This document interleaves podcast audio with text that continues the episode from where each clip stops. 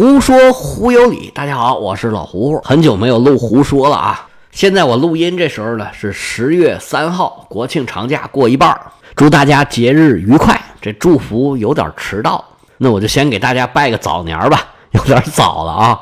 其实也不早了，过了国庆，然后就是冬天，然后就是忙忙叨叨的过各种各样的节日，年终总结，然后就过年了，然后这一年就过去，就是新的一年了。你回头看看年初那些目标实现了没有？这一年就又过去了。一年一年，这日子真的过太快了。年纪越大，越觉得这日子过得快。今天聊点什么呢？咱们就漫谈一下，我想到哪儿就说哪儿吧。咱们就先说说这个亚运会。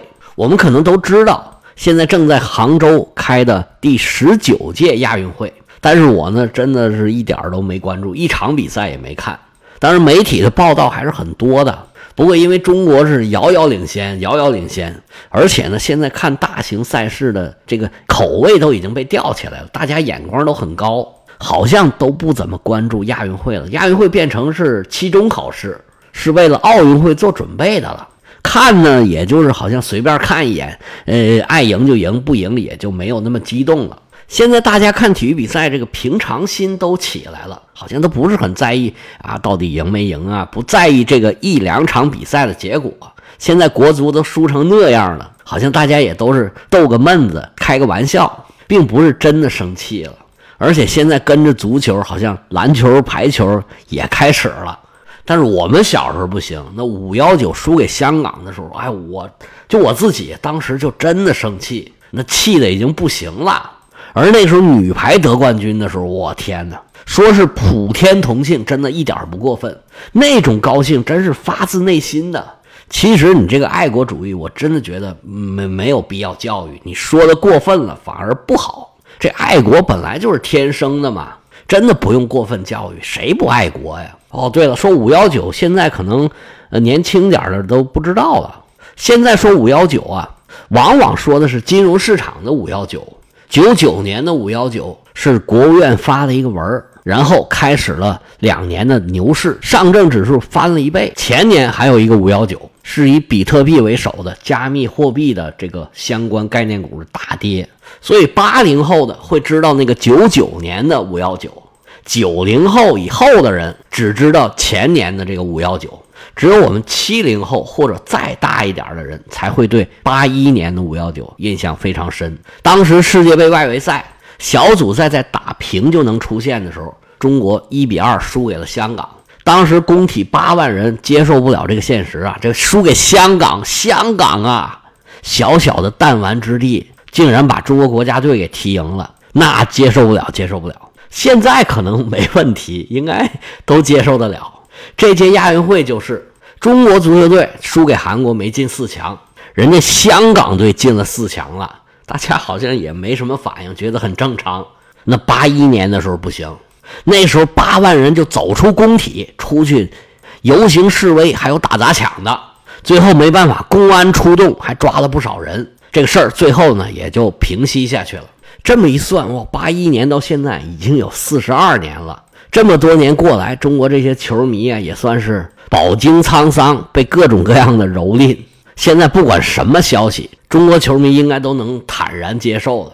这也没办法，你不接受又能怎么样呢？现在球迷就只能安慰自己说：“哎呀，这些球队到底输赢，其实跟我没关系。”你要说没关系，其实也确实没关系。但是你要说有关系，那当然有关系了。要不然我为什么要看你呀？什么叫主场啊？我为什么希望你赢呢？你看现在他们都这样了，每次比赛还是爆满，这就是我前面说的爱国主义嘛。你真不用教，说多了还让人反感，没必要。其实今年这亚运会啊是在二零二三年开的，但是它跟东京奥运会一样，是往后推迟了一年。今年的这个亚运会的名字其实叫做二零二二年第十九届亚洲运动会。前面这几年搅和着，这日子都给过乱了。这届亚运会，你看得出来，杭州是花了很大的心思，也花了很多很多的钱。但是没办法，这个关注度就是不如以前了。那原因其实很简单，就是你竞争不激烈了嘛。中国金牌榜上是稳拿第一，体育比赛那种惊险刺激、那种悬念这就没有了。而且有些项目它不是世界上最高水平的，我们国家很多项目也是以练兵为主，所以竞技水平也不是最高的。还有就是这个奖牌呀太多了，金牌一拿拿一两百，物以稀为贵，太多了就不值钱了。我关注我也关注不过来啊，所以亚运会这个关注程度下降已经是一个不争的事实。亚运会受关注程度高是在八十年代，我印象里面大规模宣传的是一九八二年的第九届亚运会，那一届是在印度办的，中国第一次是金牌总数超过日本，排在榜首。打那儿以后，中国在亚运会上就没有得过第二。那个时候体育轰轰烈烈，都很火热的。最火的一个男足，一个女排。男足从那个时候就一直被骂，但是越骂越差。现在跟当时已经没法比了。那个时候亚洲杯啊、亚运会啊，经常可以进四强，甚至好几次都进决赛了。世界杯的外围赛肯定可以进入最后的决战。进不了世界杯呢，就是差一点儿。现在，哎，算了，现在就别提了。而女排那时候啊，那是全国学习的榜样，拼搏精神嘛。八二年的亚运会以后，然后是八四年的洛杉矶奥运会，中国拿了十五块金牌，这在国际体育界就是有名有号的了。然后就一路往上走，最最惊险的是八六年的汉城亚运会，那时候韩国也跟中国一样蒸蒸日上。他们八六年、八八年连续办亚运会和奥运会，原来的格局是中日争霸。韩国其实落后中国日本很多的，但是就这段时间，韩国滋儿一下就上来了。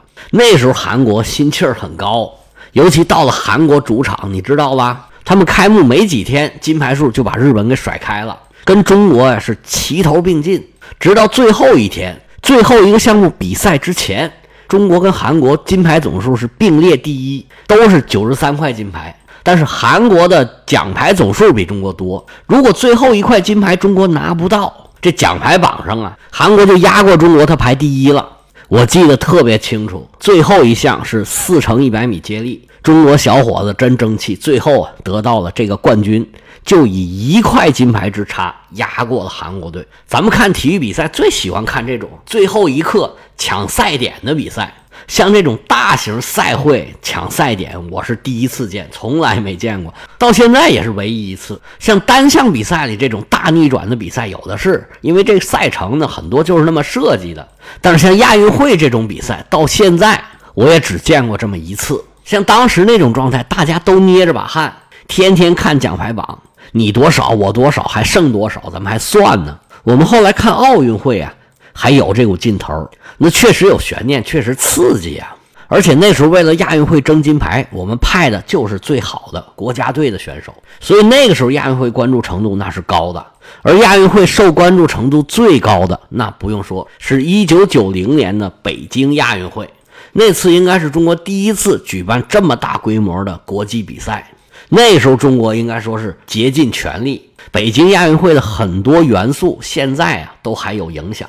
北京亚运会的吉祥物叫盼盼，是一个大熊猫，拿着一块金牌。现在都还有盼盼防盗门，应该就是用的这个形象。这些亚运会的主题曲叫《亚洲雄风》，刘欢跟韦伟唱的。我们亚洲山是高昂的头，我们这代人肯定印象是非常深的。而我个人对北京亚运会呢，又有着跟别人不太一样的记忆。为什么呢？因为我这一年呢，刚刚上大学。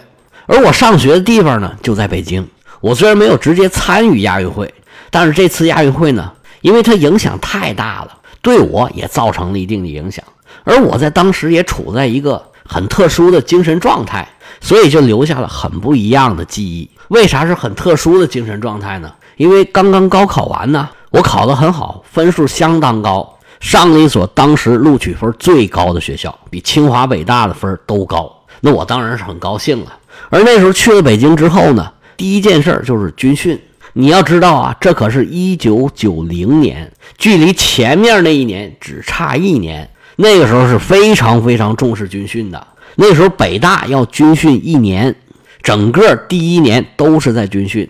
而我们呢，全校要拉到昌平去，昌平有一个军训基地，好几个学校的学生都在那儿一起训。九零年的昌平那是正经八百的县城，而我们军训基地那儿呢是正经八百的农村。现在当然很好了，旁边就是政法大学。中国政法大学是比较早建郊区的校区的一个学校。我是复读生，我有一个同学考上法大，我去实习的时候，他已经在那儿读了一年了。那时候他去北京还很费劲呢，从昌平到市区得坐长途车，那时候是三七五吧，坐多少站？反正挺多站的，二十站，要坐两个小时吧。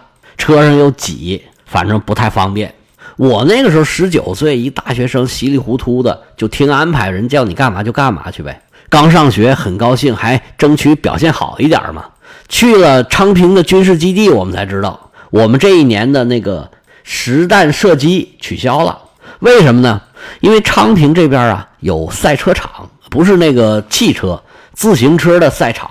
那亚运会的赛场在旁边啊，你这儿想枪这不好，尤其是在九零年，咱刚才提了，九零年前面那一年不是出了点事儿吗？所以这时候呢也挺敏感，就把实弹射击呢给取消了。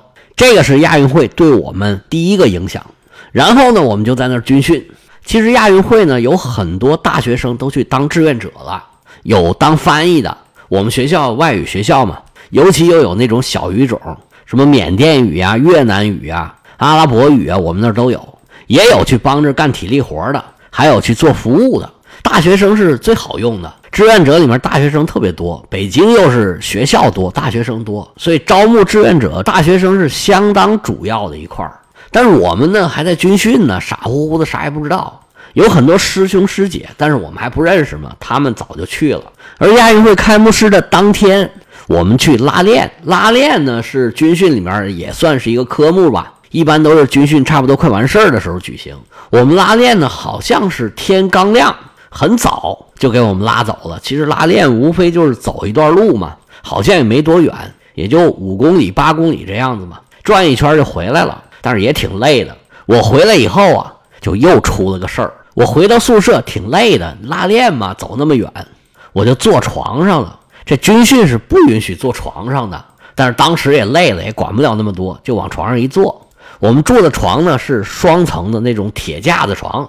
我往床上一坐，本来是想往墙上一靠，那样比较舒服嘛。认识我的人都知道，我这人比较懒，坐着也没个正形，就怎么舒服怎么来。结果我往墙上这么一靠，我就觉得咕咚咕咚咕咚直晃，我还以为床上头有个人呢。我说我也没看见有人上去啊，我就把头伸出去跟上头人说：“你别晃，别晃。”我往床上头一看，吓我一跳，没有人。我愣了一下神，赶紧往出跑，地震了。结果我一出去一看，才知道真地震了，都跑出来了。不过震级好像也不大，一会儿就没事了。然后下午就直接安排我们看亚运会的开幕式。你不信，你去查北京一九九零年九月二十二号亚运会开幕式当天十一点零二分，就在昌平发生了地震，四点零级。我在前面有一回讲地震的，曾经讲过。我去过的不少地方，我一到那儿它就地震，这个算一次。四年以后，我毕业分配到广州，当年广州就地震，可能这也是一个侧面反映我这人运气太差。我经常跟别人说，我这人比较倒霉，人家都是我是挡的一块砖，哪里需要哪里搬，我是挡的一块瓦，搬到哪里哪里垮。这地震呢，小风波很快就过去了，然后中午吃饭，吃完饭看开幕式，一切如常。然后没过几天呢，我们就回去了，因为拉练这一天呢，已经差不多是军训的尾声了。我们也在关注着亚运会的金牌榜。不过等到我们回北京的时候啊，中国队已经遥遥领先了。那时候啊，我们有很多师兄师姐，他们有很多票，甚至有足球决赛的票。那足球决赛是谁呀？好像有伊朗，伊朗跟沙特，好像跟我们没什么关系，所以我们也没兴趣，也都没看。最后，中国好像拿了一百八十多块金牌。打那儿以后，亚运会就没有什么悬念了。就在一九九零年获得了最多的关注之后，好像就再也没有获得什么关注了。后面在中国也办了不少，广州办了，这回杭州又办了。尽管各个地方政府都很热情，想了不少办法，花了很大的力气，但是呢，这亚运会呀，已经变成了次一级的赛事。再也不能吸引足够多的眼球了。不过亚运会举办到现在啊，好像媒体啊、老百姓啊就开始关注一些别的事儿，比如说有一个滑板的冠军叫做陈烨，最近频繁的出现在各个媒体，而往往跟陈烨一起出现的呢是他的父亲。这陈烨呀，跟我女儿同年，都是十五岁，而他的世界我看了真的非常感触。那到底怎么回事呢？咱明天继续说。好，今天咱们就讲到这儿，胡说胡有理，咱们下回接着说。